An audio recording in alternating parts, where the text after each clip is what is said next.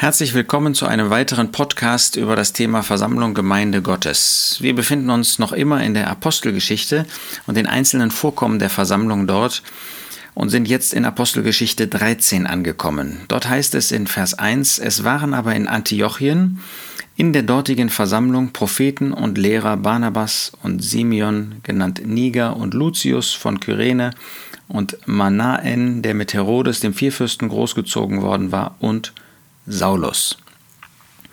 Wir haben schon gesehen, dass diese Versammlung in Antiochien weit entfernt von Jerusalem war. Gott hat dort einen besonderen Segen geschenkt, hat Barnabas benutzt zu ihrer Ermunterung, hat Paulus, Saulus benutzt zu ihrer Belehrung.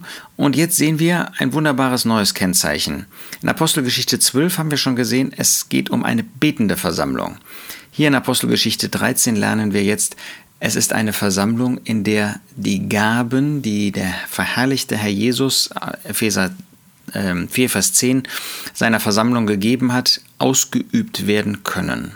Das heißt, in der Versammlung Gottes gibt es Brüder, ähm, und das sind immer mehrere, wie wir hier sehen, die der Versammlung dienen, die von dem Herrn begabt worden sind, um der Versammlung mit ihren Gaben, Lehrgaben, Hirtengaben und viele andere Gaben, Evangelistengaben ähm, zu dienen. Diese Gaben sind nicht beschränkt auf einen Ort, werden aber an den einzelnen Orten ausgeübt. So auch hier.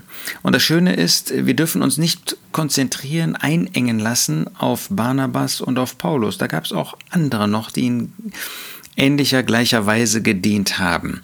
Die fallen nicht so ins Auge. Wir denken ja immer nur an die Einzelnen, ähm, die ganz besonders bekannt sind. Und das ist ja eine Gefahr, dass man hinter solchen Menschen herläuft. Das sollen wir nicht. Wir sollen Gaben dankbar in Anspruch nehmen, sollen sie dankbar annehmen, sollen dem Herrn dafür danken. Aber wir sollen nicht hinter einzelnen Menschen herrennen. Aber es gibt diese Gaben und die Versammlung freut sich darüber, wenn sie belehrt wird, wenn ihr gedient wird. Ähm, deshalb ähm, ist eine örtliche Versammlung, örtliche Gemeinde immer offen dafür, dass der Herr jemanden senden kann. Ähm, und wenn sie merkt, dass sie irgendwie am Rande steht, sozusagen, dann wird sie sich darum bemühen, dass diese Gaben auch ausgeübt werden können, dass sie selbst Gegenstand von diesen Gaben werden kann.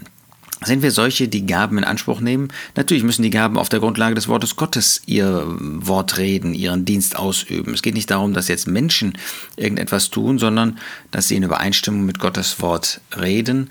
Und dann dürfen wir diese Gabe von Herzen annehmen.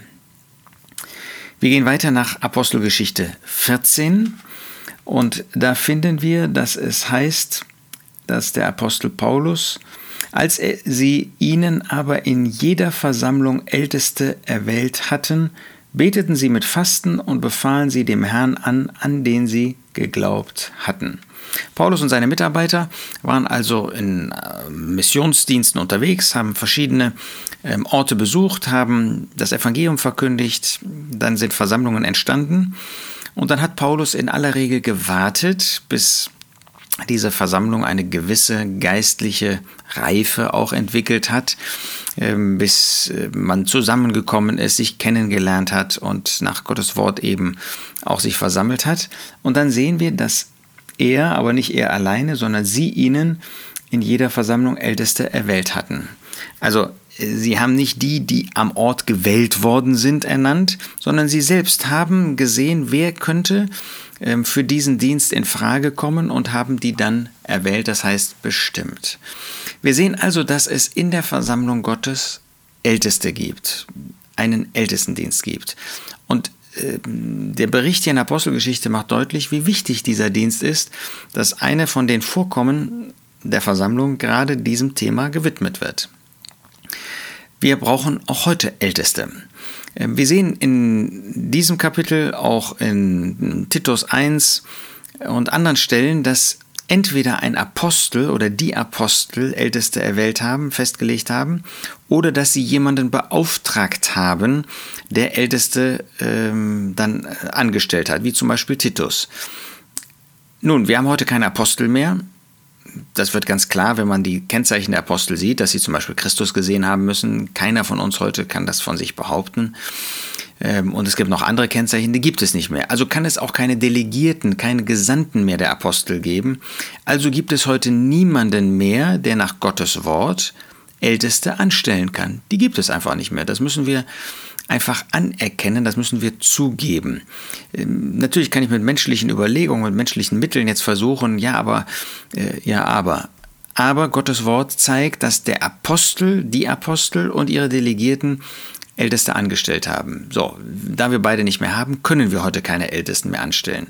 Da aber in Gottes Wort an vielen Stellen von Ältesten die Rede ist, ist es offensichtlich Gottes Gedanke, dass es auch weiter Ältestendienst gibt. Wir haben uns ja mit dem Thema schon beschäftigt es gibt also solche, die diesen Dienst ausüben, ohne dass sie von irgendjemand als Älteste erwählt oder benannt worden sind. Von unten schon gar nicht. Das gibt es in Gottes Wort nicht. Demokratie wählen, ähm, dass man sich jemanden wählt, der Autorität ausübt. Das ist ja gerade das Kennzeichen der letzten Tage, dass man diejenigen wählt und erwählt, äh, die man gerne haben möchte. Nein, das kennt Gottes Wort nicht. Aber Gottes Wort kennt einen solchen Dienst. 1. Thessalonicher 5 Er kennt die an, die unter euch arbeiten und deshalb ist diese Stelle so wertvoll, aber auch so wichtig.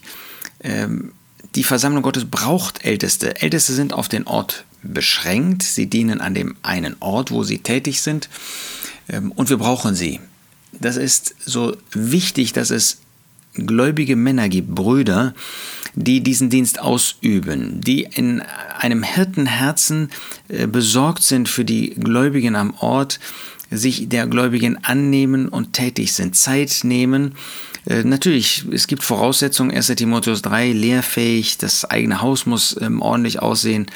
Ob es da solche gibt unter uns, die an den einzelnen Orten diesen Dienst tun, ausüben, die wirken und die die Herde in einer guten Weise betreuen. Das lernen wir hier. Wir brauchen sie und das ist eine solche Mangelware, wenn ich das so ausdrücken darf.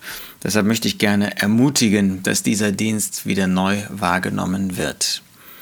Dann heißt es in Vers 27, dass Paulus und seine Mitarbeiter wieder zurück nach Antiochien kamen. Als sie aber angekommen waren und die Versammlung zusammengebracht hatten, erzählten sie alles, was Gott mit ihnen getan und dass er den Nationen eine Tür des Glaubens aufgetan habe. Es ist schön, dass Paulus jetzt nicht sich einzelne, sagen wir mal Freunde oder ähm, Sympathisanten zusammensucht, sondern dass er die Versammlung zusammenbringt. Wir können wohl kaum sagen, dass das hier ein Zusammenkommen als Versammlung ist. Aber es sind diejenigen, die zu der Versammlung Gottes in Antiochien gehörten, die Paulus hier zusammenbringt.